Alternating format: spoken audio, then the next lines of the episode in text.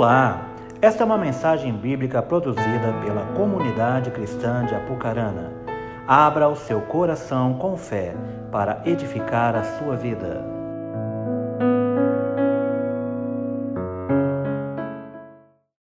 Glória a Deus. Abra sua Bíblia comigo, do Evangelho de Lucas, capítulo 2. Lucas 2, a partir do versículo 41. Vamos estar lendo esse trecho da palavra. E com isso eu quero ministrar o teu coração nessa noite. Lucas 2, 41.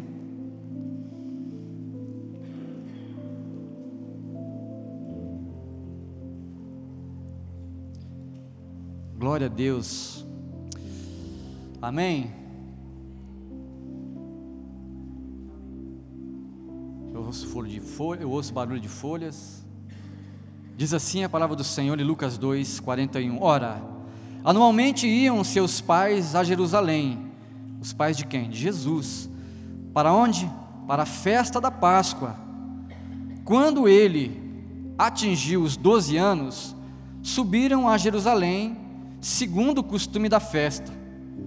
Terminados os dias da festa, ao regressarem, permaneceu o menino Jesus em Jerusalém, sem que os seus pais o soubessem. Pensando, porém, estar ele entre os companheiros de viagem, foram um caminho de um dia. Quanto? Um dia. E então passaram a procurar entre os parentes e os conhecidos. E não tendo encontraram, encontrado, voltaram a Jerusalém à sua procura. Três dias depois, quantos dias? Três dias depois o acharam no templo, assentado no meio dos doutores, ouvindo-os e interrogando-os. Esse Jesus é tremendo, né? E todos os que ouviam, muitos se admiravam da sua inteligência e das suas respostas. Logo que seus pais o viram, ficaram maravilhados. E sua mãe lhe disse: Filho, por que fizestes assim conosco? Teu pai e eu, aflitos, estamos à tua procura. E ele lhes respondeu: Por que me procuráveis? Não sabias que me cumpriria estar na casa de meu pai? Não compreenderam, porém, as palavras que lhes dissera. E desceu com eles para Nazaré, e era-lhes submisso. Sua mãe, porém, guardava todas estas coisas no coração. E crescia Jesus em sabedoria, estatura e graça diante de Deus e dos homens. Amém? Até aqui. Feche os teus olhos mais um instante. Pai, obrigado por estarmos neste lugar, na tua presença, na tua casa. Esse é um ambiente em que nós realmente cremos que o manifestar dos céus irá acontecer sobre nós e que cada coração neste lugar possa receber a tua palavra, que possa se quebrantar diante do Senhor, que teu Santo Espírito, Pai, possa nos ajudar a entender o que o Senhor quer conosco, que nessa noite nós possamos ser acrescidos do Senhor. Fala ao nosso coração, Deus, nos transforma, em nome de Jesus. Amém. Amém, queridos. Glória a Deus por essa palavra. Eu quero dizer algo ao teu coração nessa, nessa noite. É, eu não sei quantos já leram esse episódio, quantos conhecem, quantos talvez ficam se perguntando, né, como foi possível isso acontecer? Isso é muito simples, né? Para você que talvez tenha uma idade como eu, quase 50, e talvez morou no sítio ou viveu um, um bom tempo da sua vida no sítio. Antigamente era assim mesmo, não é como hoje, né? Hoje em dia as pessoas têm automóveis, né? se não tem automóveis, tem um ônibus, porque quem está no sítio, a diversão é ir para onde? Para a cidade, né, Clevers? Ah, vamos para a cidade. Mulher, junta aí as crianças, dá banho nos meninos, que hoje nós vamos para a cidade. É uma alegria. A molecada vai comer doce, né? vai para festa. E eu me lembro que eu participei disso. Né? Eu nasci no sítio, e no sítio, você sabe que tem os vizinhos de sítio, e alguns é, sítios maiores ou fazendas, existem as colônias né, de pessoas que moram ali, 10, 12, 15 famílias, né, Ramiro? E aí a diversão do povo é ir para é a cidade. Né? Mas, enfim, né? É, não existia automóvel, nem todo mundo tinha automóvel, então tinha que ir a pé mesmo. né, 5, 8, 10 quilômetros para andar a pé para chegar até a cidade. E eu me lembro que meu pai juntava lá o povo, né, os vizinhos, quem morava ali próximo. Aniversário da cidade, vai ter festa, vamos para a cidade. E ia para a cidade. Aí juntava ali 30, 40 pessoas, criança, jovem, adolescente, idoso, né, os mais maduros, e marcava o dia, o horário e saía todo mundo, caminhando e chegava à cidade, e era um combinado. Era um combinado, hora, 11 horas nós vamos todo mundo embora. Ia todo mundo junto. Não tinha asfalto não, gente. Era terra mesmo, né, Sérgio? Era terrão mesmo e tal, e aquela coisa. E muito bonito. Chegava no, no, final da festa, gente, vamos embora. Vamos esperar todo mundo em frente do banestado ali, 10 horas, 10 e meia. Nós vamos reunir. Tem gente que não sabe o que é banestado aí, né? Mas enfim, né? Em frente ao banestado, tá bom? Aí nós vamos se reunir, vamos embora. E todo mundo estava ali, aquela galera, e vamos embora, e conversa, e dá risada, e a criançada com brinquedo, né? E bola, aquela coisa. Você sabe, né? Você está junto comigo aí? É assim, era assim que funcionava.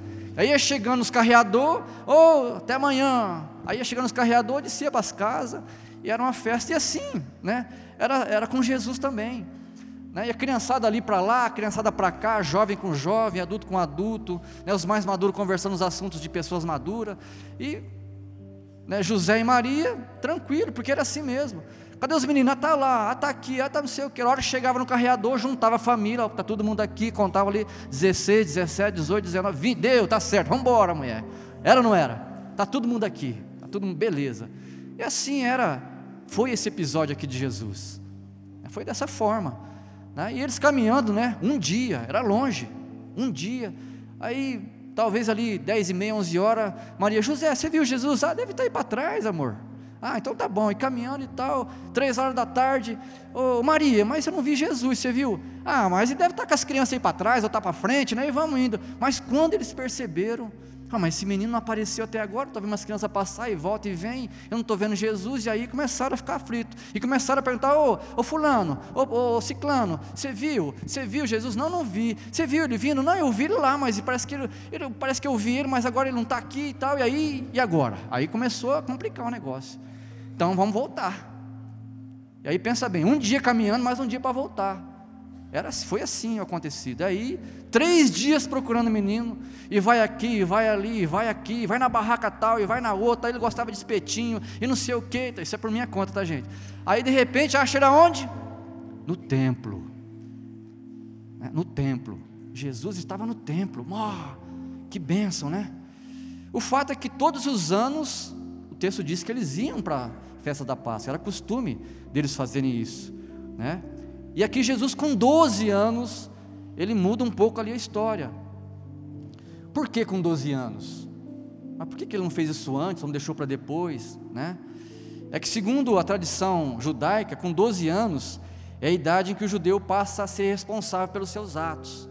Ele já começa a ter um certo, um certo conhecimento com a palavra, né? com a Torá, no caso aqui, ele tem um compromisso de estudar, de é, aprender os mandamentos, e é nessa idade, eu imagino que foi por isso que Jesus, com essa idade, ele decidiu: não, eu vou lá, eu vou entrar ali no templo, eu vou, vou conversar com esses homens aí, enfim. Né? Foi assim que aconteceu. Com 12 anos ele entrou lá e começou a, a, conversar com os mestres da lei, tanto que eles admiravam com as suas respostas, e ele também faziam perguntas.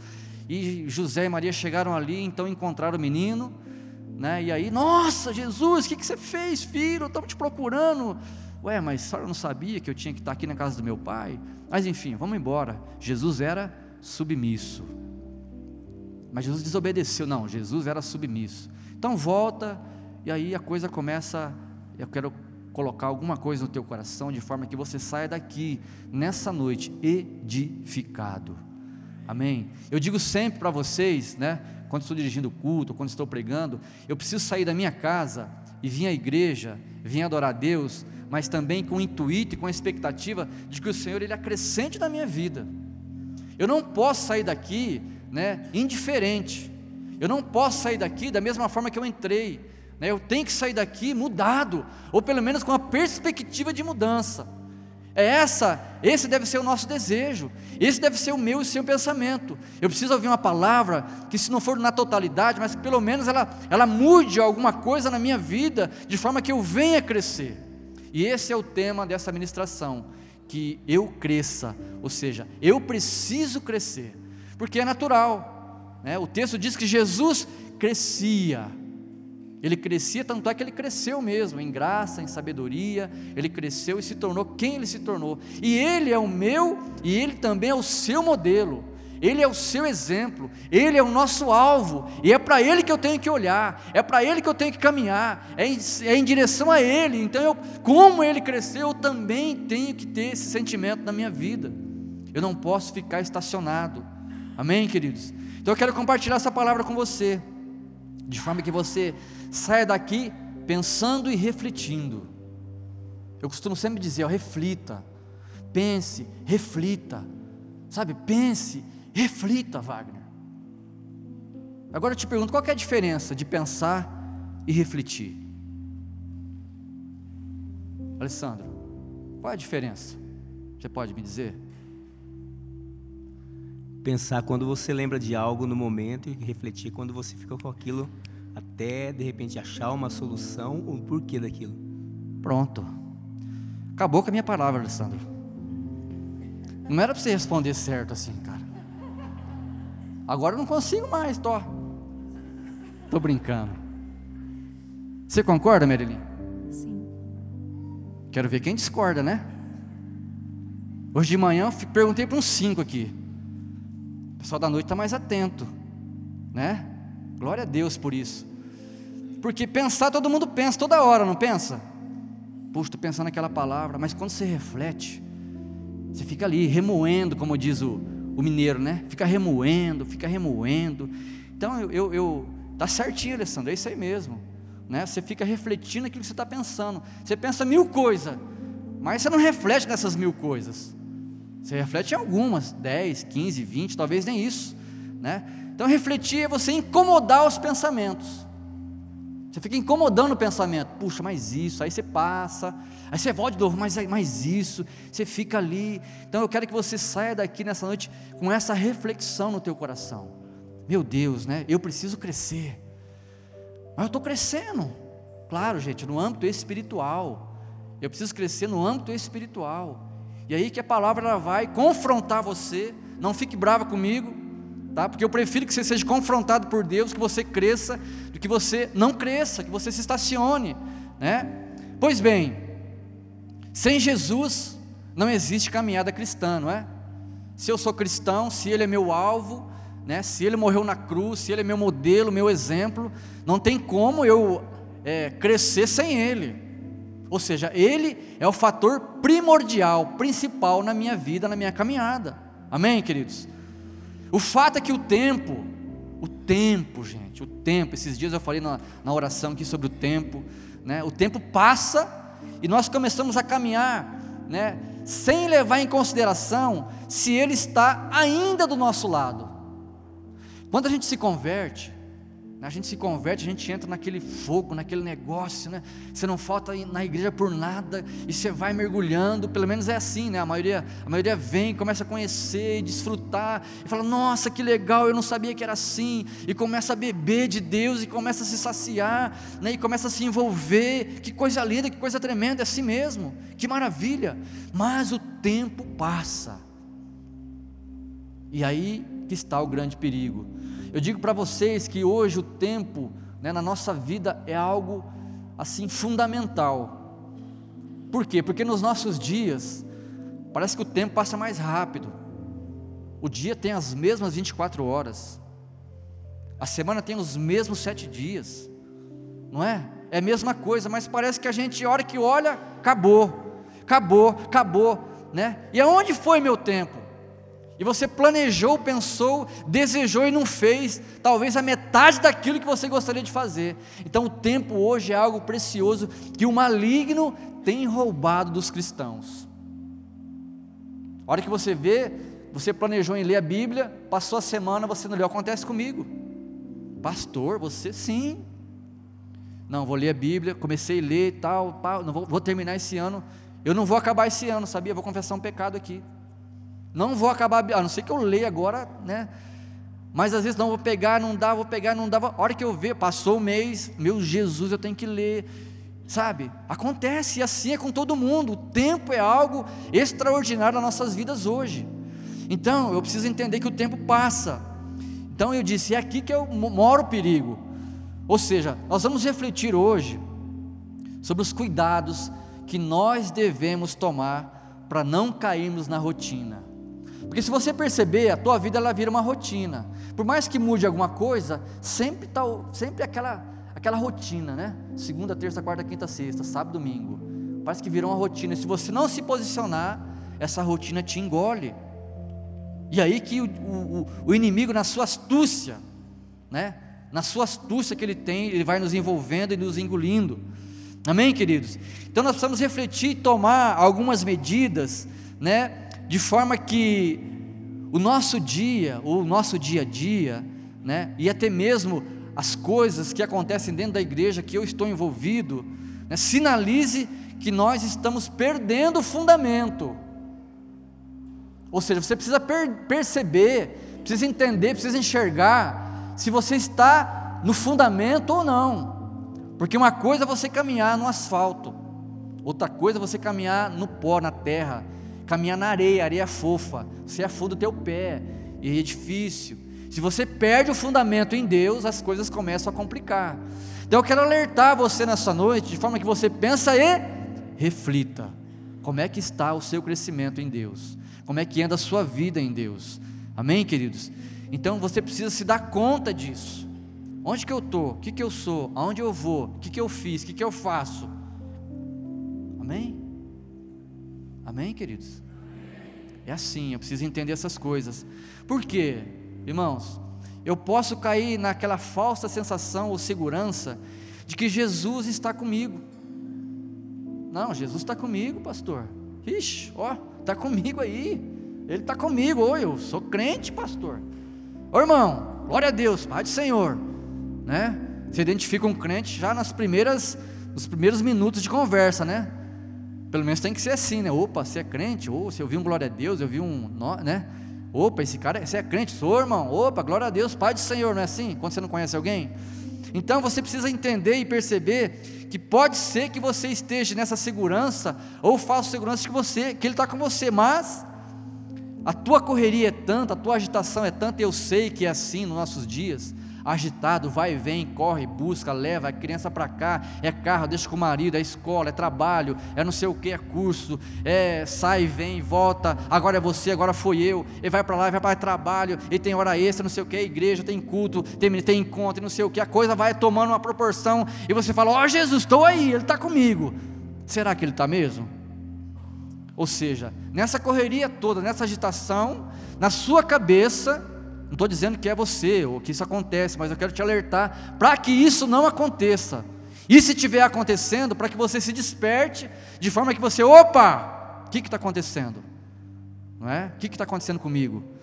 Então, na agitação do dia a dia, na correria, você pode ser envolvido né, por isso e achar que Jesus está com você. Assim aconteceu com José e com Maria.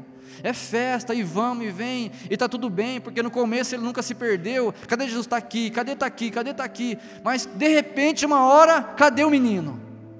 Não está mais. Mas eu, José, mas ele não estava aqui, mas eu também pensei que ele estava, Maria. Você não viu? Mas você também não viu? E aí, onde que ele está? E agora? Ei, ô, fulano, você viu? Não, não vi. Você viu? Também não vi. Ah, então vou ter que voltar. E temos que achar esse menino. Olha a aflição do pai e da mãe, não é? Não sei se você já perdeu seu filho, se ele já se desgarrou de você, mas é horrível, né? Já perdi do meu pai, misericórdia da minha mãe. A gente chora quando é criança. Mas enfim, nós pensamos que Jesus é, deve estar no nosso ritmo, sim ou não? Eu estou fazendo, Senhor. Eu oro, eu até faço um jejum de vez em quando, eu sirvo no encontro. Às vezes eu venho na vigília aqui, mas eu trabalho para caramba. Você sabe que eu tenho que construir, eu tenho que fazer, porque minha família está crescendo e vem coisa, eu quero adquirir. E é benção que vem, eu quero a benção do Senhor e vai e vem. E eu estou correndo, mas Jesus está comigo. Aí a hora que você percebe, oh, Jesus, ué, mas ele estava aqui, não está mais. Ô marido, você viu Jesus aí? Não, mas não estava aqui agora? Não, mas parece que ele não está mais. Então nós pensamos que Jesus ele anda no nosso ritmo, quando na verdade é Ele quem deve ditar o ritmo de nossa vida. Amém? É Ele quem deve ditar o ritmo. Afinal de contas, Ele é o nosso Deus, Ele tem o um controle de tudo. E pode ser que nessa agitação, nessa correria, você se cansa. Nossa, é tanta coisa, é o quê, coisa aqui, coisa lá, e agora também o pastor inventou isso, oração agora 12 horas, tem que ir 3 horas da manhã, e vai, meu Deus do céu, isso começa a ficar pesado. Quando na verdade, se Jesus ditar o ritmo da sua vida, as coisas vão ficar mais fáceis. Sim ou não? É, é assim. Então você tem que olhar para você, para o teu redor, para o teu íntimo, começar a fazer essa análise, essa reflexão. Jesus, tu está comigo? Sim, está aqui na minha frente, é Ele que vai na frente, é Ele que abre caminho, é Ele que rompe monte, é Ele que destrói muralhas, é Ele, que eu não posso, é Ele, Ele é o primordial, Ele é o principal, é Ele, mais ninguém, eu não vou de peito aberto, é Ele que vai na minha frente. Então, talvez nessa agitação do seu dia a dia, né, naquela falsa segurança de que Ele está com você, às vezes Ele pode estar a caminho de um dia, dois, três, dez, vinte ou até mais. E você perdeu Jesus. Jesus, onde você está? É, eu não consegui te acompanhar, filho. Você correu tanto, filho, que não deu para mim. Eu queria ir na sua frente, mas você me atropelava toda hora. Sabe? Então eu preciso pensar como é que está a minha vida, como é que está meu coração. E ainda, pensar que Ele está onde Ele não está. Eu pensei que Ele estava aqui. Ô José, Maria, eu falei para você, olhar para o menino, Maria. Mas Maria, José, mas ele, todo dia ele está aí. Eu pensei que ele estava com as crianças, ué, tá o bloco das crianças mais para frente. Aí os jovens estão tá mais para trás, nós está aqui no meio, né, Tânia? E aí eu pensei que ele estava esse é o problema. Achar que ele está no lugar não está. Não, mas ele está no meu coração. Será que ele está mesmo? Misericórdia, pastor. Está sim. Não sou eu que estou dizendo isso. Não estou te julgando, jamais. Né? Ele deve ter um lugar em nossas vidas. E esse é o problema. Achar que ele está onde ele não está. Porque José e Maria, eles não tinham convicção que Jesus estava ali no bolo ali. Não sei quantas pessoas tinha, talvez 20, 30 ou menos ou mais, né? Ah, ele deve estar no meio aí. Eles tinham essa certeza. E às vezes nós temos essa certeza. Não, Jesus está comigo, está na minha casa, na minha vida. Sim. Mas o fato é que os pais de Jesus, depois de um dia inteiro caminhando, foram perceber que eles não estavam ali junto com eles. Precisaram voltar depois de três dias foram encontrar com o menino. Então nessa noite, eu o meu desejo é que o Espírito Santo ele ministre a sua vida. Lá no teu íntimo, você e ele. De forma que você possa analisar, refletir, pensar, dizer: Jesus, tu estás aqui comigo? O Senhor faz morada em mim mesmo? Fala, fala para ele sondar o teu pensamento, sondar o teu coração. Porque assim como você pode ter essa convicção de que Ele está aí, misericórdia, e eu quero que Ele esteja mesmo, mas pode ser que Ele esteja um pouco distante, porque às vezes você vai ter essa sensação de que Ele está aqui do teu lado, mas na hora que você procura de verdade, você não consegue achar. Amém, queridos? Então eu quero ler para você aqui um texto de Romanos. Essa palavra eu sempre guardei no meu coração em orações eu falo ela. Eu adoro esse versículo de Romanos, sabe? É maravilhoso, é tremendo, mas ouvindo a ministração esses dias aí eu entendi diferente essa palavra. Romanos 12, 1 e 2 diz assim, ó, Paulo dizendo: "Rogo-vos, pois, irmãos". Ou seja, eu suplico, eu clamo a Deus por vocês. Pelas misericórdias de Deus que apresentardes os vossos corpos em sacrifício vivo. Ora, Sacrifício, nós sabemos o que significa, né? Sacrificar, matar, morrer. Porque naquela época eles ofereciam sacrifícios, e para ser, ser sacrifício tem que morrer. Mas ele está dizendo: olha, eu rogo a Deus, eu clamo a Deus para que vocês se apresentem como sacrifícios vivos, né? não precisa morrer, mas vocês se apresentem como esse sacrifício. E ele continua: sacrifício vivo, santo e agradável a Deus.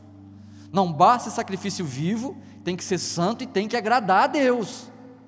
Amém? que é o vosso culto racional. O que, que Paulo está dizendo aqui? Olha, racional, né? Você tem, você tem razão, você tem pensamento. Você veio aqui porque você é um ser que pensa. E você pensou, hoje eu vou à igreja, porque lá eu vou adorar a Deus, lá eu vou receber uma palavra de Deus, lá eu vou ser acrescentado por Deus, então é isso que eu busco, ou seja, você veio aqui não trazido por alguém sem que você soubesse o que ia acontecer aqui. Esse é o nosso culto racional.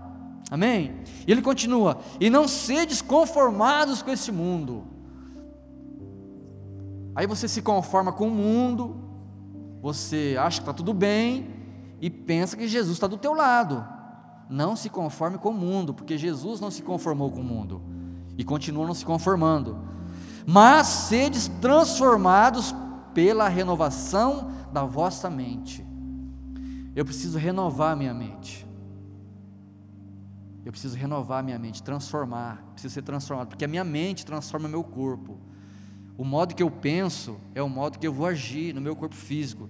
E ele continua: Mas para que tudo isso, né? Para que experimenteis qual é a boa, agradável e perfeita vontade de Deus. Aleluia! Irmãos, que palavra que é essa? Que versículo que é esse?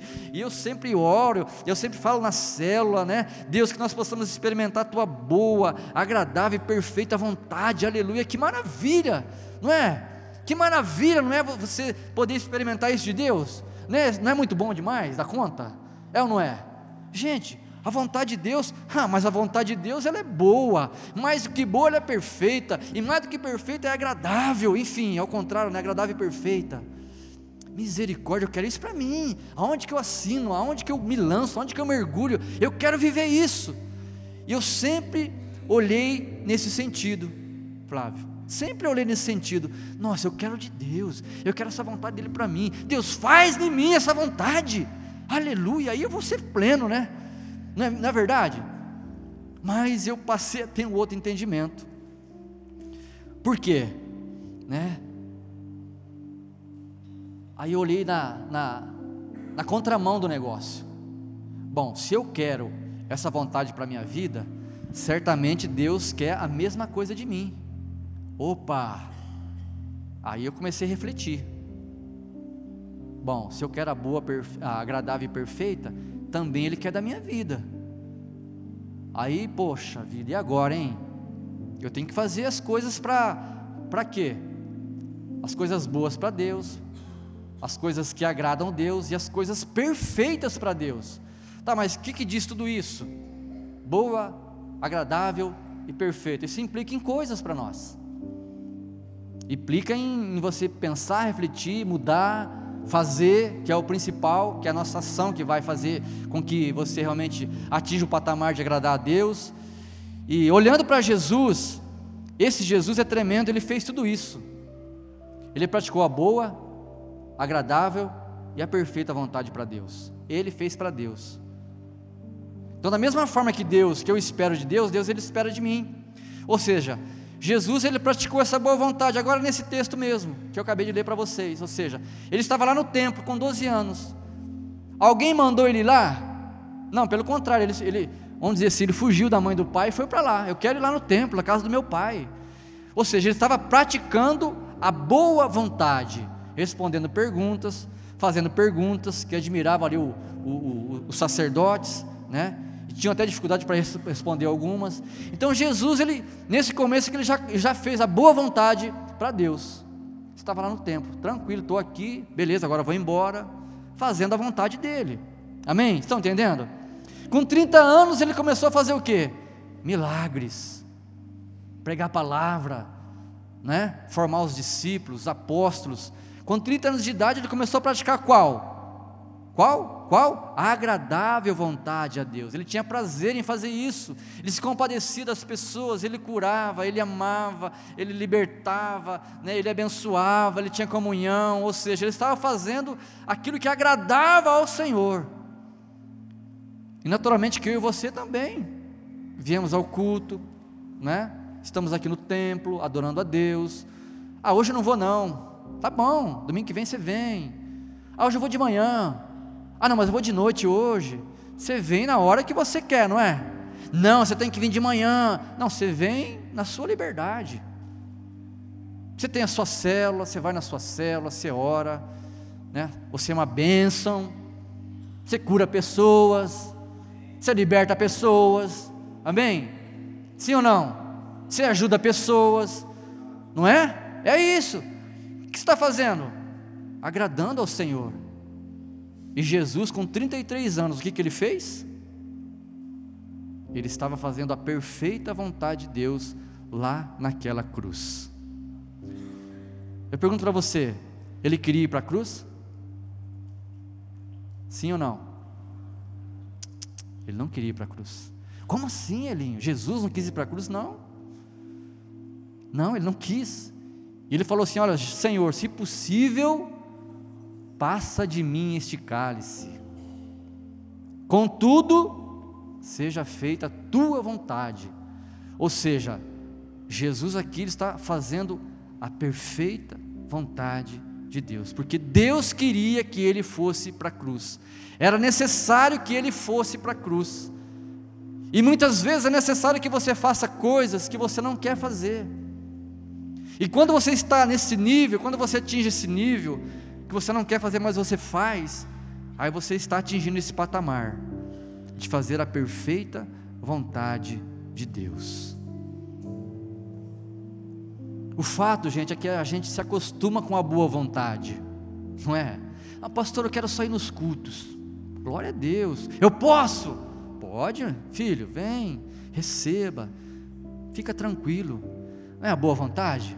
Boa vontade, vou lá. Ah, Deus, obrigado. Ah, eu estou cheio agora. Maravilha. Não é? Você vem aqui, você recebe, tranquilo, vai embora. Tem a semana toda, trabalha, Deus te abençoa, maravilha. Mas o fato é que Deus precisa nos tirar desse estágio, de só viver na boa vontade. Deus precisa nos colocar em outro estágio. E dessa forma, quando você entender que você precisa crescer, você vai perceber que você vai estar fazendo a perfeita vontade de Deus. Jesus é meu alvo, Ele é meu modelo, Ele é meu exemplo. Então tenho que caminhar junto com Ele, fazer o que Ele fez. Mas como assim? Eu não vou para. Não, você não vai para a cruz. Vai ter outras coisas que vai ser necessário que você se apresente a Deus e aí você seja perfeito a Ele. Mas você pode curar enfermos, porque Ele disse que nós poderíamos. Você pode ressuscitar mortos. Você pode fazer coisas tremendas e mais ainda do que ele fez. Para a cruz você não vai, não, fica tranquilo. Nem eu, já fomos salvos e remidos. Mas eu preciso entender que se eu estiver vivendo somente na boa vontade, eu preciso tomar algumas medidas. E como é que eu sei então? Beleza, você disse que aí que eu tenho que fazer, que eu tenho que, né? Como é que eu sei que eu estou na perfeita vontade de Deus? a perfeita vontade de Deus, eu disse, não me agrada. Ah, nossa, já é 8 e, 8 meia quase, não acaba essa palavra, Jesus quer ir embora, mas está cedo da manhã, ai, fui convocado para orar três horas da manhã, ah, mas três horas, acho que eu vou trocar com alguém, você não quer fazer, não é? Ó, jejum para o encontro. Hum, um jejum da dor de cabeça. Ai meu Deus do céu. Não, será que não dá para pular essa fase? Não. Hein? Não é? Jejum de 12. Jejum de 18. Jejum de 24 horas. Hã? Gente, vocês são privilegiados. Eu sei que tem gente que faz jejum de 24 horas até mais. Hoje em dia é mais tranquilo, né? Que é do tempo antigo aí, do Antigo Testamento, sabe era 12, 18 e 24. Cansei, não, é, não quero me aparecer não. Cansei de jejuar sete dias de 24 horas. Almoçava e tchau. Chegava 8, 9 da noite. Ah, o estômago estava na costa. Deus, eu vou dormir. Tinha que dormir, porque não aguentava. É ou não é? Ah, mas 24, não, não aguento. Não é a sua vontade, é a perfeita vontade de Deus. A perfeita vontade de Deus não inclui os nossos sentimentos. Ah, eu não sinto, não quero. Ah, é difícil. Não, gente. Jesus não queria. Ele sabia que ia doer na sua carne. Ele sabia que ele ia sofrer. Deus do céu, por favor, se possível, hum, passa de mim. Passa essa cruz de mim. Ele não queria, mas ele foi. Porque enquanto incluir a minha vontade, os meus sentimentos, eu só estou fazendo a boa vontade. Só estou fazendo a boa vontade de Deus. E aí, querido, não adianta. Mas quando eu obedeço a Deus, porque eu acredito nele, porque eu sei quem Ele é, porque Ele diz no meu sentimento, a palavra do Senhor, ela é a verdade para a minha vida e é nela que eu caminho, é nesse fundamento que eu ando, então eu quero sim fazer a Sua perfeita vontade aqui na terra. Senhor, eu sei que vai me custar, vai me doer, mas eu quero fazer a Sua perfeita vontade, eu quero te retribuir a tudo aquilo que o Senhor tem feito. E aí, meu irmão, minha irmã, não é o teu sentimento, mas não é a tua vontade mais, é a dele, é a dele, vai e faz. Ah, meu Pai do céu, eu vou, eu vou está chovendo, está geando, mas eu vou, porque eu queria ficar na coberta, eu queria ficar na cama, mas eu vou, porque eu quero fazer a vontade perfeita do Senhor. E aí o seu nível vai começar a subir, você vai começar a perceber que as coisas vão mudar, irmãos. Não é como eu disse, a gente vai crescendo e vai tendo experiências com Deus, na vida, na caminhada. Por isso que os conselhos dos mais velhos é importante, ouça os conselhos dos mais velhos porque é fato o que eles dizem. E se você está aí há três meses de conversão, ah, mas eu só vou ter experiência com Deus depois de uns cinco anos de conversão, acho que é assim que funciona, nada disso. Às vezes você fica esperando, esperando, esperando, e a coisa não acontece. Por quê? Porque você precisa entender que a hora que você entrou no novo e vivo caminho, as coisas mudaram. As coisas mudaram, Jesus está com você. As coisas são diferentes e elas têm que ser diferentes. Mas a tua posição, ela vai dizer realmente onde você se encontra. Porque senão você vai cair na rotina, vai cair na mesmice e vai ficar igual água passando embaixo da ponte. Você vai ficar vendo ali, ó, a água que passou ali nunca mais passa de novo. E eu preciso entender que não preciso ter 10, 15, 18, 20 anos de conversão para ter uma experiência com Deus sozinho. Não, isso é possível, à medida que eu entender quem Ele é na minha vida. Então eu digo para você: se você quer mais de Deus, mergulhe nele. Mergulhe em Deus, se lance nele. Não importa se com nada, é Ele que é teu alvo, porque Ele vai te respaldar. Ele vai estar na sua frente, Ele vai tirar o fardo, vai, você vai ter luta sim, mas você vai dizer: Deus é comigo, Ele é comigo, e eu faço a vontade dEle, eu faço aquilo que Ele me pede, e Ele vai te exaltar, amém, queridos? Se dissermos que temos comunhão com Ele e andamos nas trevas, mentimos e não praticamos a verdade, mas se andarmos na luz, como Ele na luz está, temos comunhão uns com os outros, e o sangue de Jesus, seu Filho, nos purifica de todo pecado. 1 João 1, 6 e 7. Então eu preciso entender que as trevas não fazem parte mais da minha vida. E você sabe, como eu, que a nossa vida com Deus ela é feita de etapas. Né? Você entrou no caminho novo e no vivo caminho, e você vai entendendo certas coisas, certas práticas que não convém mais com a tua vida nova. Então você vai deixando para trás aquilo, e você vai deixando, mas tem coisas que te perseguem. Mas você precisa entender que você precisa estar na luz, porque Ele está na luz. Porque se eu falo que tenho comunhão com meus irmãos e com Ele e ando nas trevas, eu estou mentindo. É mentira minha. Você está se enganando. Não, eu quero andar na luz e custe o que custar. Eu não negocio o Evangelho, eu não negocio a palavra, eu não negocio a verdade do meu Deus. Eu estou na luz e vou permanecer nela. Aí as coisas vão acontecer, meu irmão, minha irmã. E aí você se pega pensando em coisas, tendo sentimentos, meu Deus do céu, eu não sei quantas vezes você já se deparou com isso. O que, que eu estou pensando? O que, que eu estou fazendo? Que isso, meu Deus, eu sou filho de Deus, misericórdia. Sabe a hora que você se exalta com alguém? Ou lá no trânsito, você mete a mão na buzina e xinga, e não sei o que, de repente fala: Meu Deus, o que, eu estou fazendo? Quem sou eu? Né? Depois que passa a situação, fala: o que, que eu fui fazer? Misericórdia, Pai do céu, Santo Deus de Israel, e agora? Quem sou eu? Sabe, a gente precisa tomar cuidado com tudo. Nós precisamos ser expert, porque o maligno é astuto. O maligno é astuto, ele quer te derrubar. Então eu tenho que permanecer na luz. Eu tenho que andar na luz, me esforçar para estar na luz, porque assim eu vou crescer. Amém, queridos? Já estou acabando. Relacionamento, né? Quem é casado aqui sabe, quem já namorou sabe, quem está procurando a metade sabe, né? Que quando a gente quer ter um relacionamento profundo, precisa ter amor. Amor, amar, não é? Porque quando você ama, né, Bruno? Você troca tudo pelo amor, né? Aí você tá lá a Tayene, tem o horário marcado lá, e aí o pessoal fala assim: Ô Bruno, vamos passear aí, andar de moto, né? Sábado, quatro horas. Que andar de moto, rapaz? Seis horas eu vou na minha amada lá, filho. Não, mas vamos lá, rapaz. Que você tá doido? Não troco por nada. Eu não troco por nada, filho. Não, mas vai ser legal, rapaz. A galera vai estar tá lá, vai ser massa, velho. Ó, vai ser tá agora. Que, filho, pode vocês. Eu vou, eu vou, não troco ela por nada relacionamento, amor, não é? Sentimento. Você faz coisas que nunca você fez. Mas o cara, rapaz, andava com nós aí, fazia um monte de coisa, agora vai aí virou a cabeça. Né? A menina a mesma coisa, né?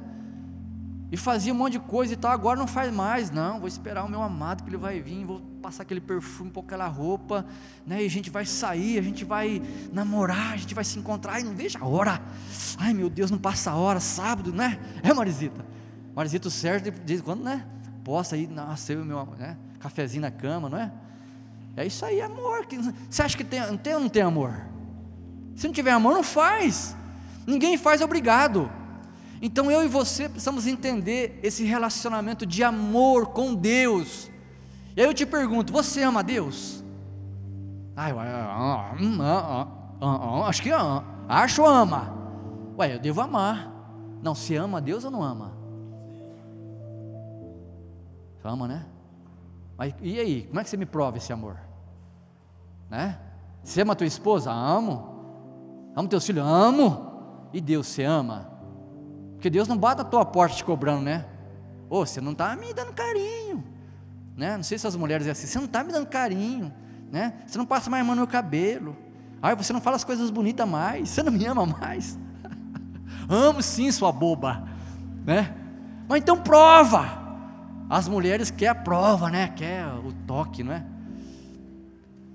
E aí, você ama Deus mesmo? Porque se não houver amor, você não faz aquilo que você não faz normalmente.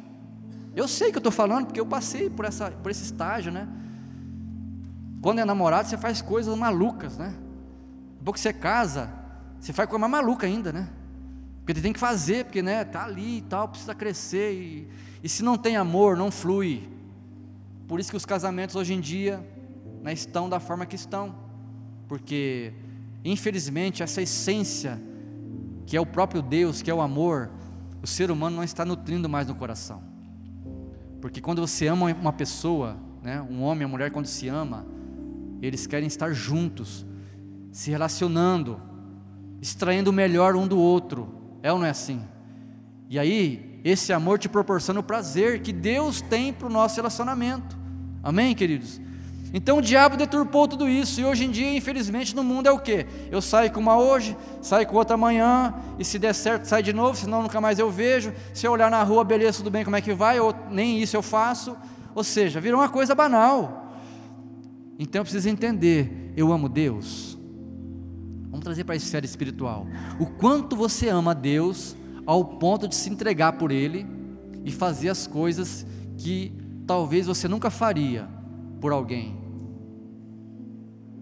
e ter o sentimento de prazer de estar em comunhão com Ele e fazendo a vontade dEle. Porque se isso não está acontecendo, você precisa repensar nesse sentimento em relação a Deus. Puxa, é um, é um ministério, meu Deus do céu, já dá horário já, eu tenho que ir. Ai, meu Pai do céu, meu, ai, sabe? Não, gente, se você tem amor, você vai de madrugada, você vai embaixo de chuva, você anda quilômetros a pé, você faz coisas que ninguém faz, você sabe o que eu estou falando. E com Deus não pode ser diferente, é aí que você vai começar a medir a tua intensidade de amor para Deus. Quanto você ama Deus? Como é que está aí o seu sentimento em relação a isso? Quantas vezes você percebe ou percebeu que Jesus estava longe de você? Quantas vezes isso aconteceu, se é que aconteceu? Respondeu Jesus: Se alguém me ama, guardará a minha palavra. Se alguém me ama, guarda a minha palavra. Ponto e vírgula. E meu Pai o amará.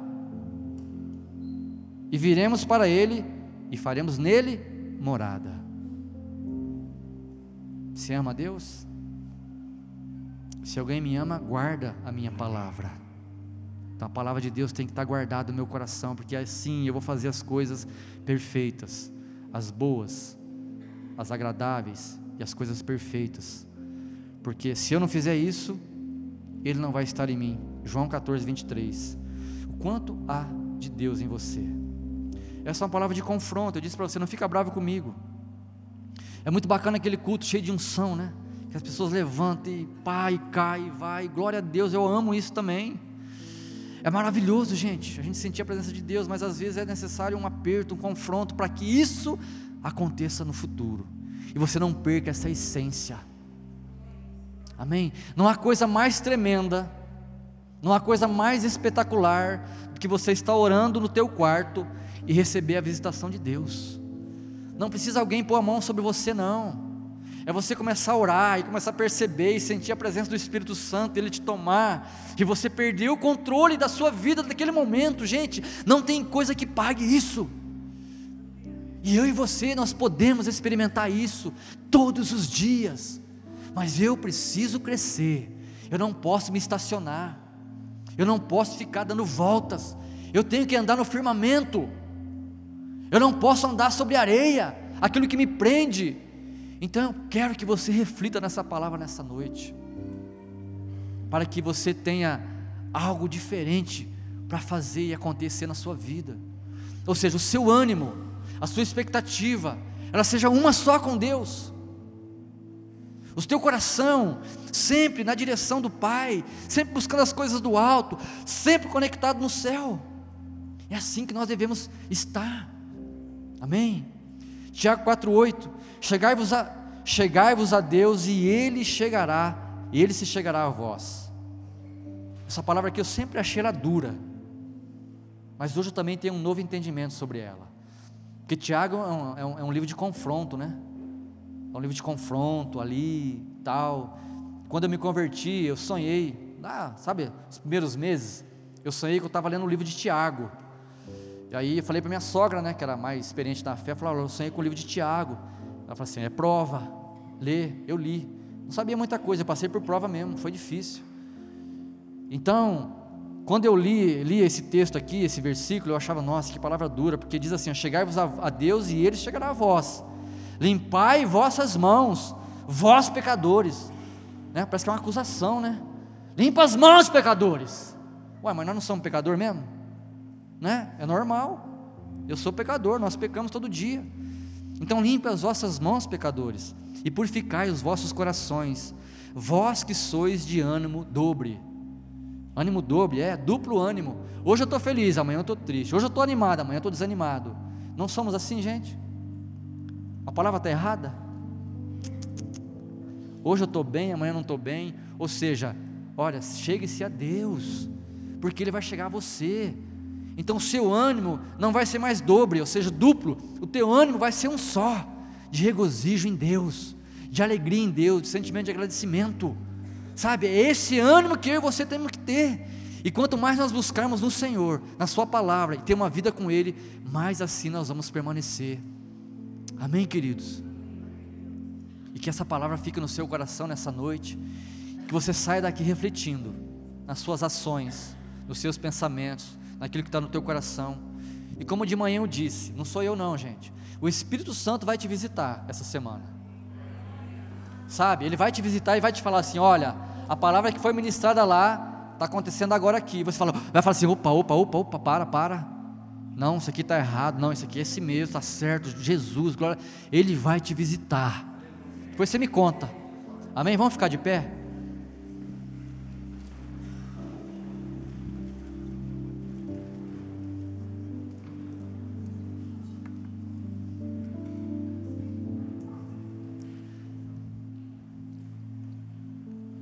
Seus olhos instante. Aleluia. Aleluia, Espírito Santo. Aleluia. Oh. Oh. Visita o teu povo, Senhor, nessa noite, Pai. Venha visitar, Senhor, nossas vidas, Senhor. Oh Deus, aleluia. Deus poderoso. Meu Deus, aqui está a tua igreja, Senhor. Aqui está a tua igreja, Senhor, que precisa ser nutrida pelo Senhor, pela tua palavra, Pai, pela tua verdade, aleluia. Comece a falar com Deus, comece a, a pedir a visitação dEle no teu coração. Comece a falar para Ele, Senhor, o que eu fiz o que eu estou fazendo com a essência que está disponível para mim. Meu Deus, o que eu estou fazendo, papai? Oh Espírito Santo, fala conosco nessa noite. Ah, nos aperfeiçoa, Senhor. Não queremos ficar para trás, não, Senhor. Nós queremos crescer em Ti, Jesus. Queremos fazer a Tua perfeita vontade, meu Pai. Em nome de Jesus eu oro nessa noite, Pai. Visita a Tua igreja com Teu poder, Pai. Visita-nos, ó Pai, com a Tua presença, com a Tua glória, Senhor. Que os céus se rompam nessa hora, Deus, e que a unção possa ser, ser liberada sobre nós. Aleluia, aleluia, Deus. Deseje isso, irmão. Deseje isso, minha irmã. Peça para Deus a visitação dele nessa hora. Oh! Aleluia.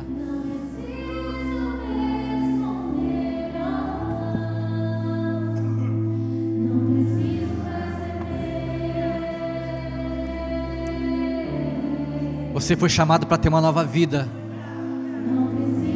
Aleluia. O novo e vivo caminho já está aberto. Uh!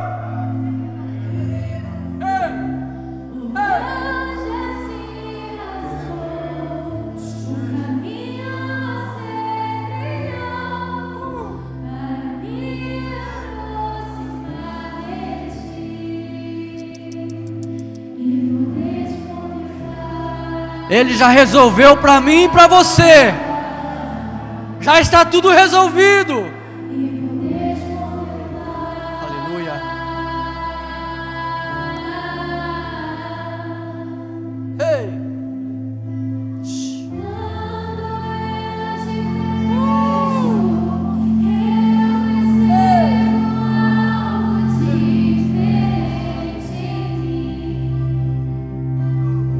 Visita-nos, ó Pai. Visita-nos, Jesus.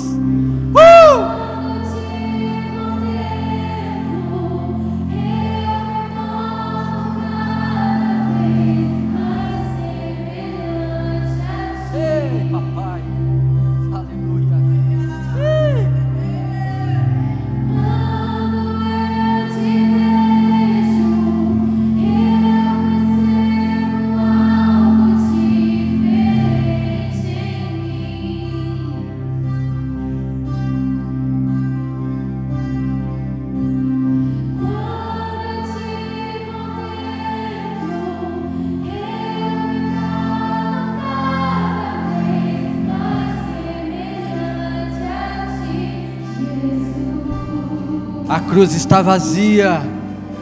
Ele vive!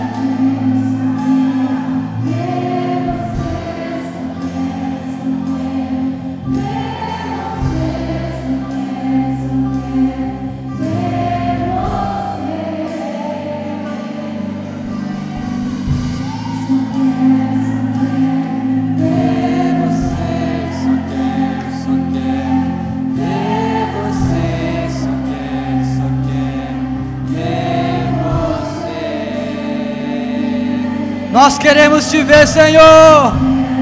Sim, nós queremos te contemplar, Jesus. Uh! Oh!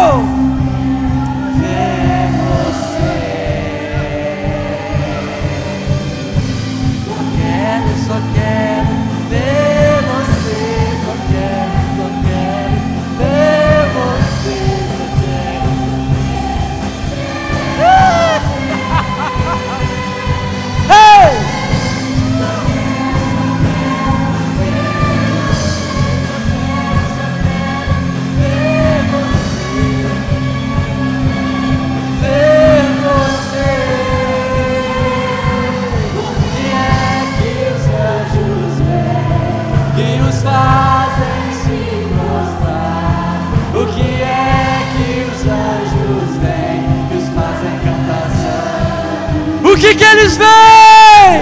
Uh! Eu quero ver também, Senhor. Sim! A tua igreja anseia pela tua presença. Ei, ei!